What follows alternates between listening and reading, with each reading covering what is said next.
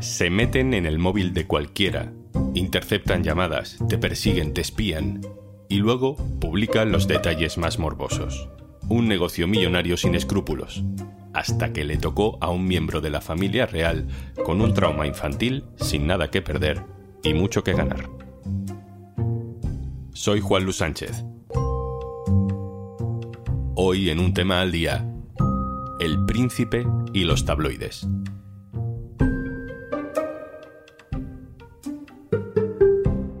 Una cosa antes de empezar. Hola, hola, soy Juanjo de Podimo. Cómo me gusta venir por aquí a recomendarte cositas. Pero oye, que si por lo que sea no me quieres escuchar a mí, en Podimo puedes escuchar un tema al día sin interrupciones. Entra en podimo.es barra al día, que ahí tienes 60 días gratis.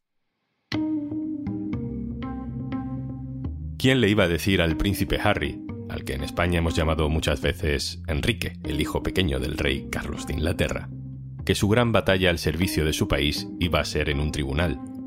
¿Quién le iba a decir de pequeño, cuando a lo mejor su madre le contaba historias de príncipes que luchaban contra dragones, que el suyo no le esperaba en una lejana cueva, sino en los despachos de Londres, y que no escupirían fuego, sino morbo, y que no iría a enfrentarse a ellos a caballo, sino en un coche blindado y con abogados?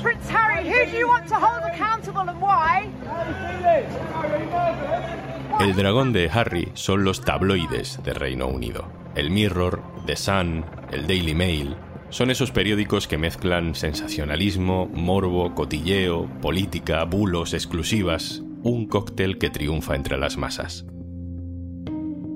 Él, por ser quien es, ha acaparado todos los titulares, pero hay más personas en esta demanda por espionaje. Por ejemplo, familiares del cantante George Michael, fallecido en 2016, también otras personas menos conocidas del mundo del espectáculo e incluso ciudadanos corrientes que fueron noticia por un día. A todos ellos, según denuncian, les hackearon sus teléfonos para sacar de ahí información privada y luego publicarla. Hay cada vez más indicios de que esta ha sido una práctica habitual durante casi 20 años por parte de los principales tabloides del país.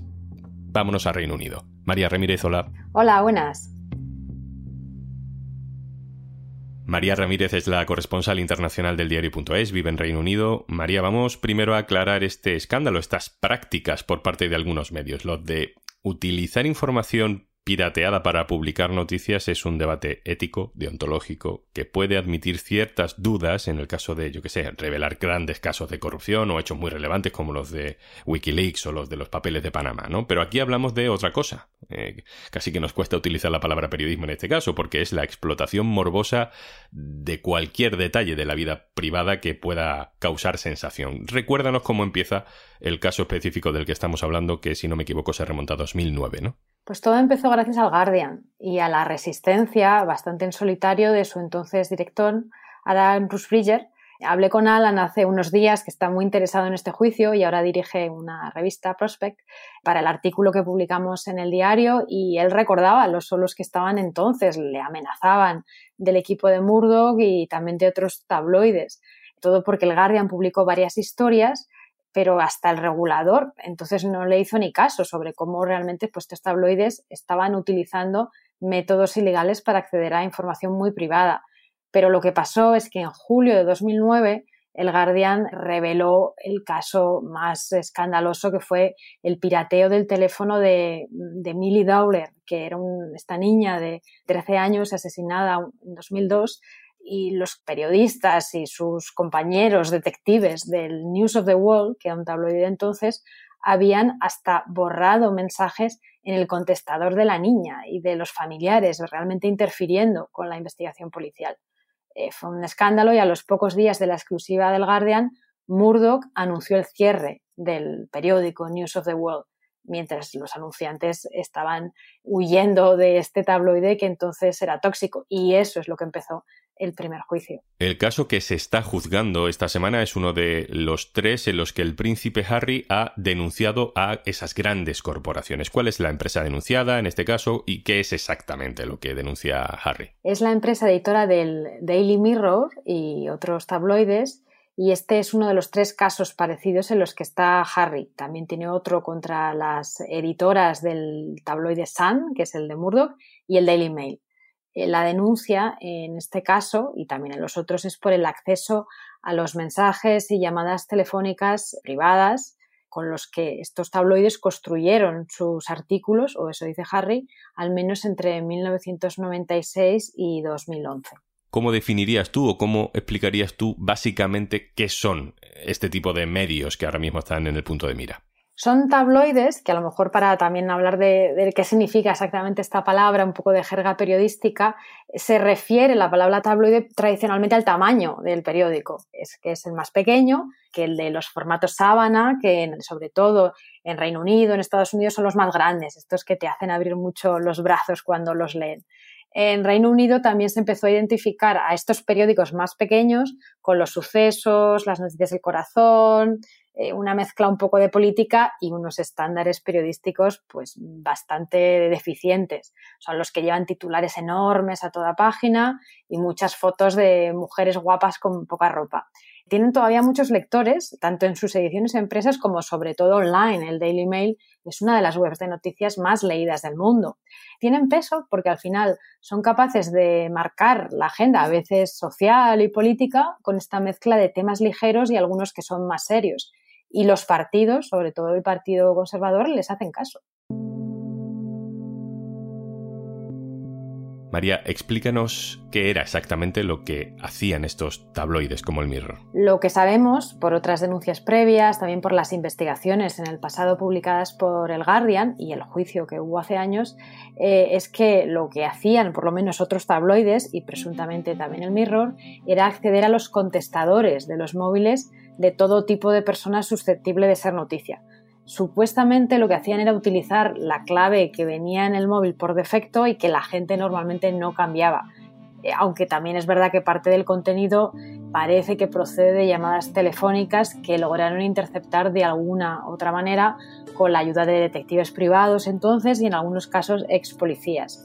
Los primeros casos se remontan la investigación por lo menos a 2009. ¿Y si espiaron a tanta gente, por qué nadie había denunciado hasta ahora? Hubo un juicio cuando estalló el primer escándalo en 2009 que fue sobre todo por el hackeo del contestador de una niña asesinada en 2002 y ahí se destaparon otros casos de aquellos años. En ese juicio fue gente condenada a prisión y fue gente a la cárcel. Pero desde entonces la mayoría de las denuncias, que ha habido muchas, se han resuelto con una indemnización antes de ir a los tribunales. Desde 2009 hay al menos 1.845 demandas por estas prácticas y se han resuelto fuera de los tribunales. Solo la empresa de Murdo, que es la empresa del SAN, eh, y que también conocemos a Murdoch por la Fox en Estados Unidos, también por el Times de Londres, es esta empresa, pues solo esta empresa ha pagado más de un millón de libras en compensaciones eh, según los cálculos de un medio que se llama Byline Investigates, que está especializado en seguir estos escándalos. Y realmente hacían esto con muchas personas. Eran familiares de soldados, víctimas de delitos de todo tipo, también actores, otros artistas a veces de segunda línea estas personas pues raramente eh, tenían las ganas o el dinero para aguantar un juicio que es costoso, que es largo y también la presión de los tabloides eh, si los llevas a juicio. ¿Qué crees que es lo que aquí marca la diferencia? Porque Harry sí que ha decidido ir hasta el final. Harry tiene el dinero y no tiene nada que perder. Se marchó del país, eh, salió de la familia real británica y para él es una causa muy personal. Está convencido de que la presión de los tabloides provocó la muerte de su madre, Lady Di, que murió en un accidente de coche en París mientras la perseguían eh, los paparazzi. Cuando se publicaran conversaciones suyas eh, de Harry en los tabloides, él era un adolescente y cuenta que la persecución sigue hasta hoy y que también tiene mucho que ver con su marcha del Reino Unido, con su mujer Meghan. Los periodistas no pueden emitir imágenes o audio de lo que ocurre dentro del juicio, pero sí que pueden acceder al juicio, ¿no? ¿Qué, sabemos de lo que ha pasado ya dentro de esa sala? Sí, era algo que no pasaba desde el siglo XIX, que un miembro de la familia real presentara testimonio a un tribunal. Lo sabemos porque los periodistas podían contar lo que ocurría y lo que decía Harry desde la sala del tribunal en Londres. eh, Harry ha acusado a los tabloides, como el Mirror y otros tabloides del Mirror, de tener las manos manchadas de sangre. Eh, esto ha dicho una referencia probablemente a su madre y también a otras víctimas eh, menos famosas de pirateos.